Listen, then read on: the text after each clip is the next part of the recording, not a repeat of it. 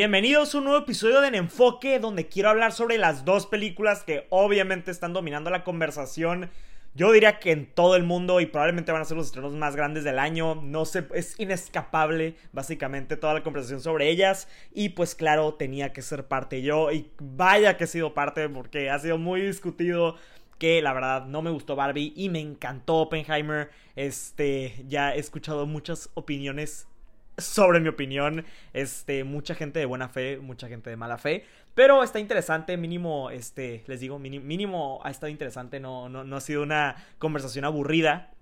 Pero quería utilizar este episodio, pues para hablar más a fondo de mis razones. Eh, pues no sé, o sea, quería, eh, siento que obviamente en mi formato lo uso más como para hacer videos de un minuto, 30 segundos, eh, Instagram, y no puedo como que, pues usar no sé, o sea, un formato más largo como esto, como para expresarme. Y siento que estas dos películas lo ameritan. Y pues ya sin rodeos, hay que empezar. Primero quiero hablar sobre Barbie, porque obviamente es la que más gente está viendo. es un exitazo, tal vez es el éxito más grande del año. Y si no, va a terminar siendo el segundo después de Mario. Y pues miren, primero les voy a decir lo bueno de la película, lo que sí me gustó. Primero que nada, lo mejor de la película es Ryan Gosling como Ken. Y sí, es irónico que Ryan Gosling es lo mejor de la película, una película sobre Barbie, claramente en un trabajo feminista y tal vez lamentable que las mujeres no sean lo mejor, pero la mejor actuación para mí sí fue Ryan Gosling. Siento que da una gran actuación. Ah, por cierto, voy a usar spoilers en, esta, en este review. Si no la han visto, o bueno, si no les importan los, spoilers, supongo que también lo pueden ver, pero si no la han visto, de preferencia, espérense a escuchar esto después de que ya la hayan podido ver en el cine. Pero Sí, Ryan Gosling para mí es lo mejor. Creo que incluso sí he visto mucha conversación sobre él para ser nominado al Oscar. No sé si estoy de acuerdo con eso pero definitivamente no me molestaría porque sí es lo mejor de la película. Margot Robbie también es buena, no se me hace para Oscar ni nada, pero da una buena actuación como Barbie. Eh, también Rhea Perlman, este, brilla en su papel, tampoco nada guau, pero brilla. América Ferrera, eh, más o menos me gustó, pero fuera de ahí, nada notable para mí. O sea, siento que les digo, la única actuación que se me hizo grandiosa fue la de Ryan Gosling y Margot Robbie lo hizo bien. Pero pues Margot Robbie es una gran actriz y eso ya lo ha demostrado siempre. O sea, creo que pues eso ya, o sea, no, no, necesita probarlo más. Incluso la última película que hizo Babylon a mí se me hizo la mejor actuación de su carrera y no la nominaron. Entonces como que no entiendo por qué la nominaron por Barbie, pero bueno. Pero también el vestuario, el vestuario es increíble, o sea, el diseño de producción, o sea, todo lo que tiene que ver en el mundo de Barbie, en Barbieland, como lo llaman en la película, es increíble, se ve espectacular, todo el diseño, digo, de producción, eso sí está digno de Oscar, está impresionante, o sea, como el, la atención a detalle, es algo impecable, de verdad, o sea, aplausos para todos involucrados, el vestuario de todas las Barbies, de los Kens, muy bien realizado, les digo.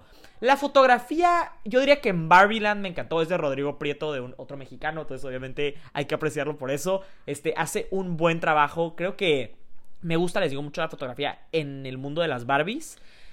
Pero bueno, ya sí, estuvo breve mi conversación sobre lo bueno porque, como les digo, no me gustó esta película. Pero aquí es donde entramos a lo malo. Porque, bueno, hablando de fotografía, por ahí me voy a agarrar para empezar con hablar sobre lo negativo para mí de la película.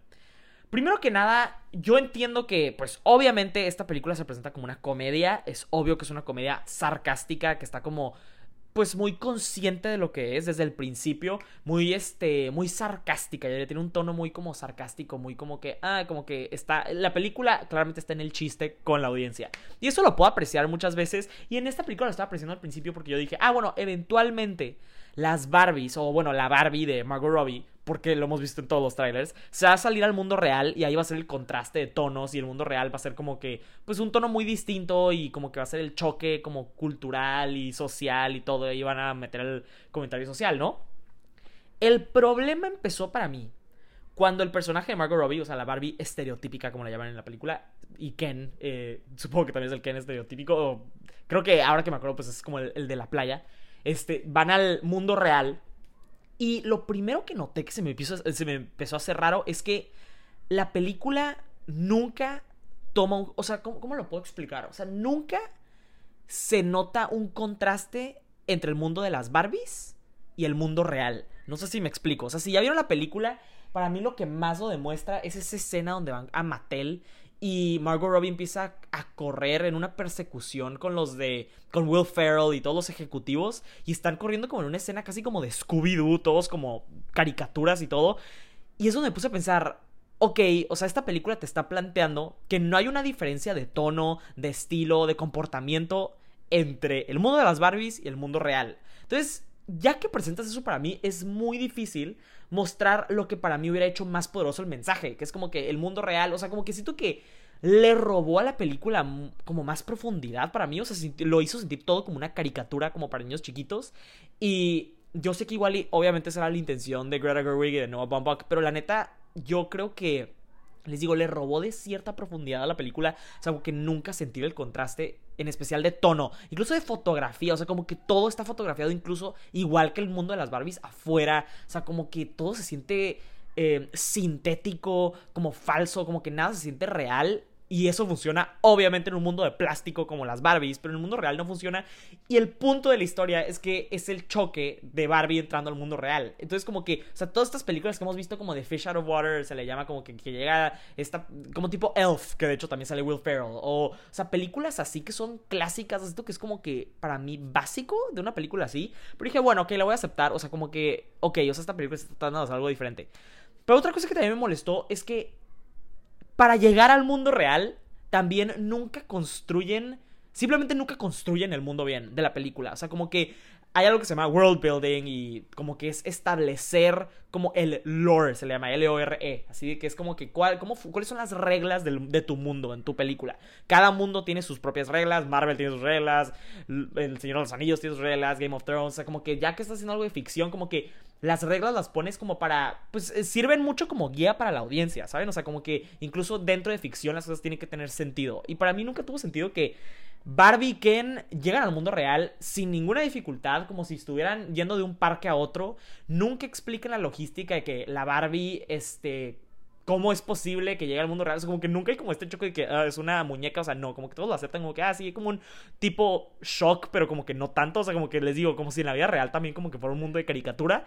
Este, y eso como que se me hizo medio chistoso porque le robó para mí también comedia, o sea, como que siento que parte de el chiste, o sea, como que literal lo que hace graciosa este tipo de historias es como ver cómo esa persona es como cómo la gente reacciona a su alrededor a ellos en la vida real. O sea, por ejemplo, otra se me está acordando 13 Going on 30 con Jennifer Garner también, que es como una niña entrando al mundo como de adultez, como que todos reaccionando a eso, como que en el mundo serio y todo, es parte de la comedia que me hubiera gustado ver en esta película, yo hubiera esperado, pero lo hacen de una forma tan rara y simplona, o sea, como que sin desarrollo, o sea, como que supongo que la única como escena, como que, pues lo puedo como que más o menos entender que lo quisieron hacer, es esa escena súper cringy, donde Barbie va a la escuela esta y habla con las niñas chiquitas y le dicen de que, ay, eres un producto del capitalismo y todo, y bla, bla, y se ríen de ellas, es como que, eh, ok, o sea, como que entiendo lo que quieren hacer, pero tampoco funcionó para mí, porque...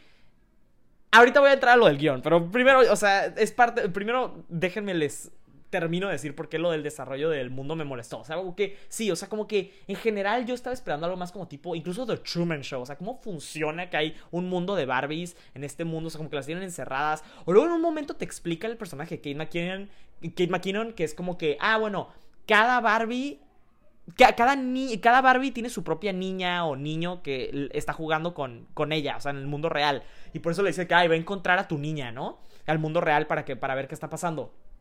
Pero luego, conforme avanza la película, te das cuenta que. Ok, o sea, eso no puede ser porque son bien poquitas Barbies para empezar. O sea, como que siento que nunca se toma el tiempo la película de explicarte cuáles son las reglas de su mundo. Y eso para mí, les digo, le robó mucha, mucha profundidad y me hizo como que pensar, ok, bueno, eso es como mucho más simple, claramente, a propósito de lo que en realidad es. Y está bien, o sea, ok, o sea, lo acepto como es. Dije, igual es una comedia como mucho más simple y como que medio tonta. Y no lo digo como de una forma despectiva. Hay muchas comedias tontas, entre comillas, tipo Superbad que me encantan. Pero el problema es que si vas a hacer una comedia tonta, entre comillas, eh, tienes que dar risa. Y para mí, no dio risa. Y aquí es donde vengo a hablar sobre el hate que he recibido porque muchos dicen de que, ay, es que tú, porque eres hombre y obviamente el mensaje no cuenta contigo. Y entiendo la crítica, entiendo la crítica y sé que muchas mujeres en particular lo dicen, vienen de, un buen lugar lo que me dicen, o sea, como que sé, sé que es porque a ellas les llegó muchísimo de una forma genuina la película y el mensaje que tiene.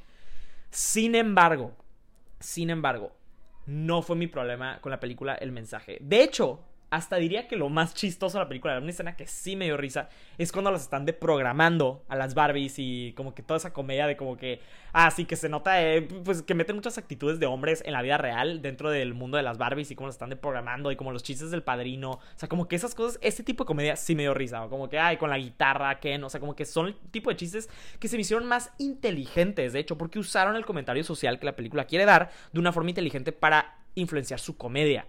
Sin embargo, yo siento que eso es muy poco de la película. Yo creo que la mayoría de la comedia de la película, por el resto de su una hora y media, es casi de esa comedia que se reduce a. O sea, nomás faltaron chistes de como pedos y cosas así, ¿saben? O sea, como que la verdad, como que. O sea, pedos me refiero de que flatulencias. o sea, literal. O sea, no problemas. O sea, de que en serio, así de tonta se me hizo la comedia. O sea, nunca me dio risa, nunca me sacó una risa como así genuina, como que. Y tiene actores talentosísimos que estoy seguro que tienen el talento para ser chistosos. Y nunca me dio risa. O sea, simplemente como que la película se, escuché a alguien decirlo y sí es totalmente cierto, se siente mucho como el primer borrador de una buena película. O sea, se nota que le faltan muchos detalles, se nota como que le falta una muy buena pulida y sí, o sea, no sé si fue por el talento involucrado y aquí es también donde vengo a decir otra cosa, sí, mucho influenció mis expectativas. La verdad, y, mucha gente se pone a decir que, ay, ¿cómo podías estar esperando tanto de una película de Barbies? O sea, es una muñeca, es una muñeca, o sea, ¿qué, ¿qué podía hacer? ¿Saben? Y es la verdad, lo mismo que usaron para defender a Mario hace unos meses, de que, ay, es una película para niños, ya cállate, que para qué la criticas. Pero déjenme decirles algo, yo no acepto esa crítica porque, lo dije con la de Mario, decir que es una película para niños y no tenía que ser buena, para mí es un, un insulto a la inteligencia de los niños que como diciendo que no se merecen o no necesitan tener buenas películas, porque la realidad es que han habido buenas películas dirigidas a ese público por toda la vida. Igual para mujeres sobre películas que lidian con feminismo de una forma mucho más profunda. Y entonces por eso yo rechazo la idea de que, ay, sí, es que tú, porque tú no eres la audiencia, de que, ay, de que qué esperabas, porque la verdad, Greta Gerwig es la directora de esta película, la amo, soy súper fan de Lady Bird de The Little Women, soy súper fan de Noah Baumbach, que es su pareja y escribió esta película con ella, es un gran, gran escritor. La verdad, por eso yo tenía grandes expectativas. Y les voy a ser honesto, yo creo que la película no, no creo, o sea, como que sí, o sea, si ustedes la percibieron como tonta y que, ay, es una película de muñecas, ¿qué esperabas? La verdad, esta película está siendo vendida como una de premios, o sea, está siendo propuesta para ser nominada a premios, es una película que se quiere ser tomada en serio, por algo tiene el talento involucrado detrás de cámaras, entonces no es una locura haber esperado como para mí una gran película, en especial basado en los trabajos previos de los, de los dos principales talentos detrás de la película. Entonces, yo sí la vi y me quedé como en shock de que la misma persona que hizo Mujercitas, que para mí es un trabajo trascendental y que dice tanto sobre feminismo de una forma mucho más inteligente y más profunda, haya hecho esta película que para mí pues se reduce, ¿no? O sea, tiene esa, esta escena, Barbie, donde básicamente te dicen la tesis de la película, que es el monólogo de América Ferrera, donde habla sobre el valor que tienen las mujeres en la sociedad. Y les digo, estoy de acuerdo con todo lo que dice, prácticamente. O sea, ¿cómo puedes no estar de acuerdo? La verdad, o sea, no dice nada controversial, no dice nada valiente, en mi opinión. Es simplemente algo como, ah, sí, pues es como si agarraras un libro de feminismo 101, así que, ah, pues es como que el primer capítulo, ¿saben? O sea, claro, es obvio, ¿saben? Y fuera de ahí, o sea, como que nunca sentí que expande más de eso. O sea, como que dije, ok, o sea, esto es como muy básico de feminismo, pero está bien. O sea, como que ahorita supongo que van a decir como algo más. Y nunca lo sentí, la verdad. Yo sentí que fue una comedia como que quería explorar los roles de género de una forma muy superficial y como que decía algo sobre mujeres de empoderamiento que siento que es un mensaje que hubiera sido muy como potente hace como, no sé, ocho años.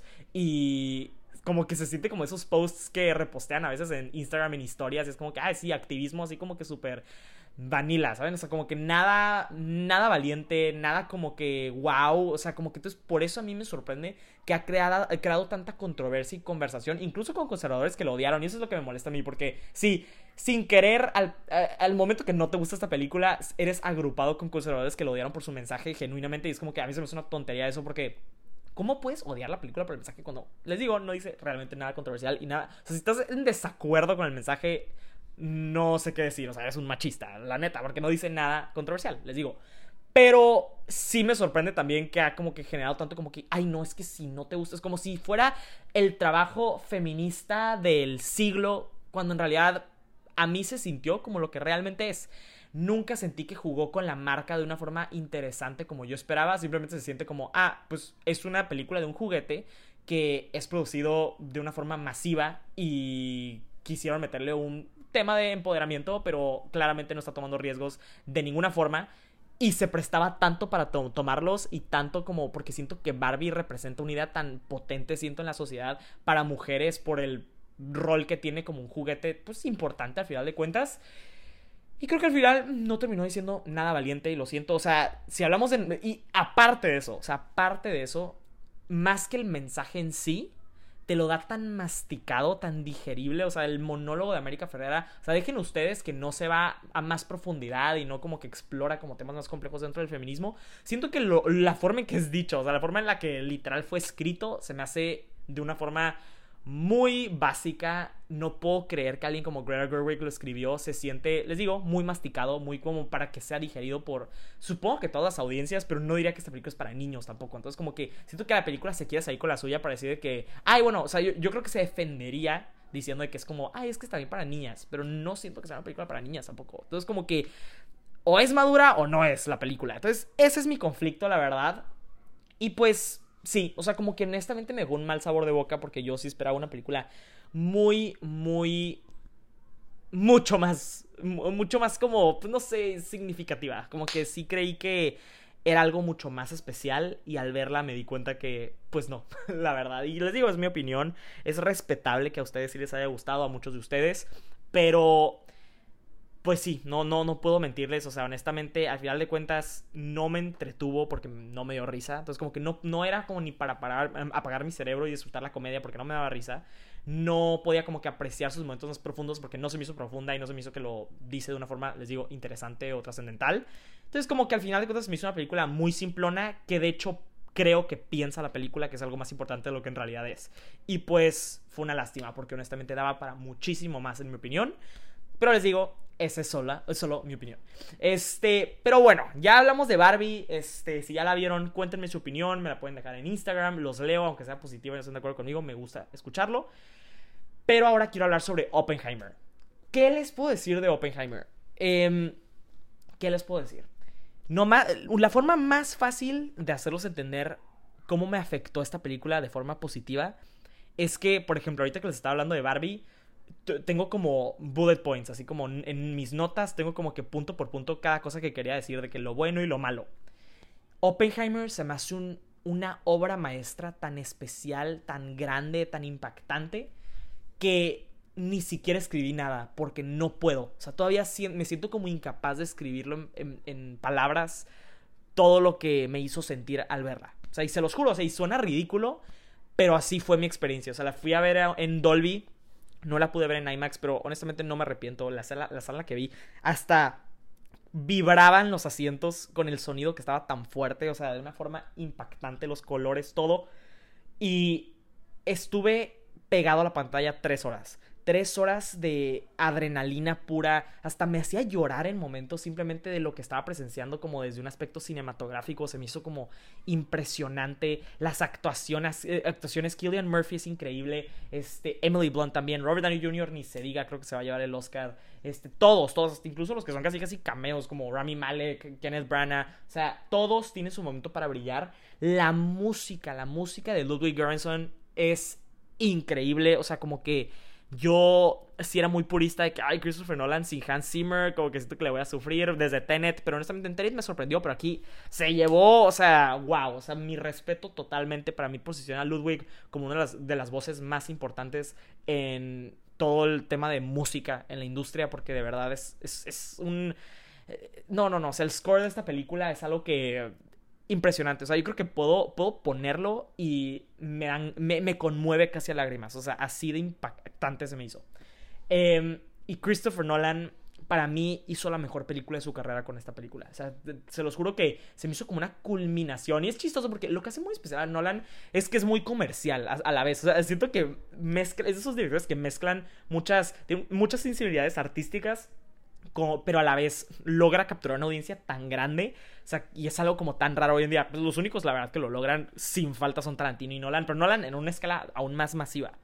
Y creo que viendo Oppenheimer lo entendí más, pero de una forma más intelectual, en el sentido de que creo que lo que impacta mucho y lo que ha aprendido Nolan es que al haber hecho películas como Batman, Inception, que son como más de acción y así, que tienen sus, sus momentos intelectuales, sus temas intelectuales, pero son más pues, acción, thrillers, mezcla esos elementos de género, al mezclar esos momentos de género en películas históricas o de drama tipo Oppenheimer y Dunkirk, hace algo que se siente como el género, como un biopic elevado, o sea, como que algo que genuinamente ningún otro director podría hacerlo, o sea, como que se me, hace, me, hizo sentir algo como, como si estuviera viviendo, viviendo algo muy diferente, ¿saben? O sea, como que una película que genuinamente, un tipo de película que no había visto antes y se sintió muy refrescante, o sea, se siente incluso está diferente diferente a las otras películas de Nolan, pero a la vez puedes identificar que es de él, ¿sabes? se siente como un director que ha madurado muchísimo y por eso creo que es el mejor trabajo de su carrera. Pero además, todo lo que dice la película, el mensaje de la película, es algo que se me pone la piel chinita todavía ahorita al hablar sobre él. Se me hace una película importantísima, o sea, además de que es buenísima, se me hace importantísima y la forma que plantea la urgencia del tema, de, todo, de todas las repercusiones que representa lo que hizo Oppenheimer con la bomba atómica. Eh, es algo que, o sea, yo hubiera leído el concepto de esta película hace un año y hubiera dicho, la verdad, qué hueva. O sea, como que sí, pues ya sabemos. O sea, ¿qué más puedes decir?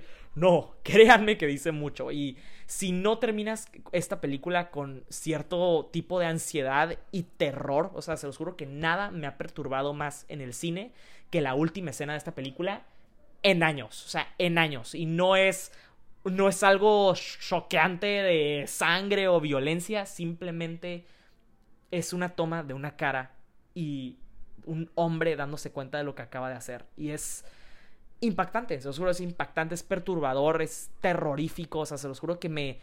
Se me pusieron los pelos de punta cuando lo vi y se los juro que cuando la vi sentí que había visto una de las mejores películas que había visto en mi vida. Y no, no es que siento ahorita que es de las mejores películas de la historia. Os estoy diciendo cómo me sentí cuando recién la vi. O sea, así se siente. O sea, así se siente como un trabajo tan masivo y como un logro tan, tan increíble que en el momento, al, terminarla, te sientes que has vivido algo tan diferente que se os juro que se siente como que, wow, creo que es de las mejores películas que he visto en mi vida, de las mejores experiencias del cine. Y mantengo lo que es de las mejores experiencias del cine. Tengo que meditar si, es de mis películas favoritas, porque pues obviamente está muy fresca en mi cabeza, o sea, la tengo que volver, ya la volví a ver, de hecho, y fue una gran experiencia también, pero o sea, no, no puedo decir eso muy a la ligera, ¿saben? Pero o sea, genuinamente así me sentí. O sea, es una película muy especial. ¿Saben qué tan especial se me hace? Mm, se me hace especial nivel que no, no la supero. O sea, como que no la supero, como que no quiero dejar de hablar de ella nunca. O sea, como que me da hasta como no sé qué dejar de hablar de ella en una semana o como que salga de las noticias la película. O sea, así de importante se me hizo. O sea, como que casi, casi quisiera quedarme a vivir en ese mundo de estar presenciándola otra vez y tener esa experiencia por primera vez si pudiera. Pero sí, como que tengo esa urgencia de que, la, que siga la conversación y las mentes de las personas y que siga siendo conversada, porque así de importante se me hizo, así de increíble se me hizo, así de, así de un logro, o sea, así de maravilloso fue el logro para mí. Y de verdad, no, como les dije al principio, o sea, hasta batallo ponerlo en palabras. Entonces, pues estoy, estoy asumiendo que habían las dos películas si escucharon esto porque fue con spoilers, pero, pero bueno, Oppenheimer pues es algo histórico, ya si no te sabes lo que ha pasado en la película, pues está cabrón. Pero pues muchísimas gracias por escuchar este episodio de En Enfoque, espero que lo hayan disfrutado. Ya prometo hacer más episodios, de repente se me va, pero no podía perder la oportunidad de hablar sobre Barbie y Oppenheimer en este episodio. Este, y pues sí, me encantó hablar con ustedes. No olviden darle like o ponerle rating en este, a, este episodio o a este podcast en general, si lo sin importar que lo estén escuchando en Spotify o en Apple Music. Y síganme en mis redes, Miguel Araiza-bajo en TikTok, en Instagram, en todos lados. Y allá seguimos la conversación. Pero muchas gracias por escuchar.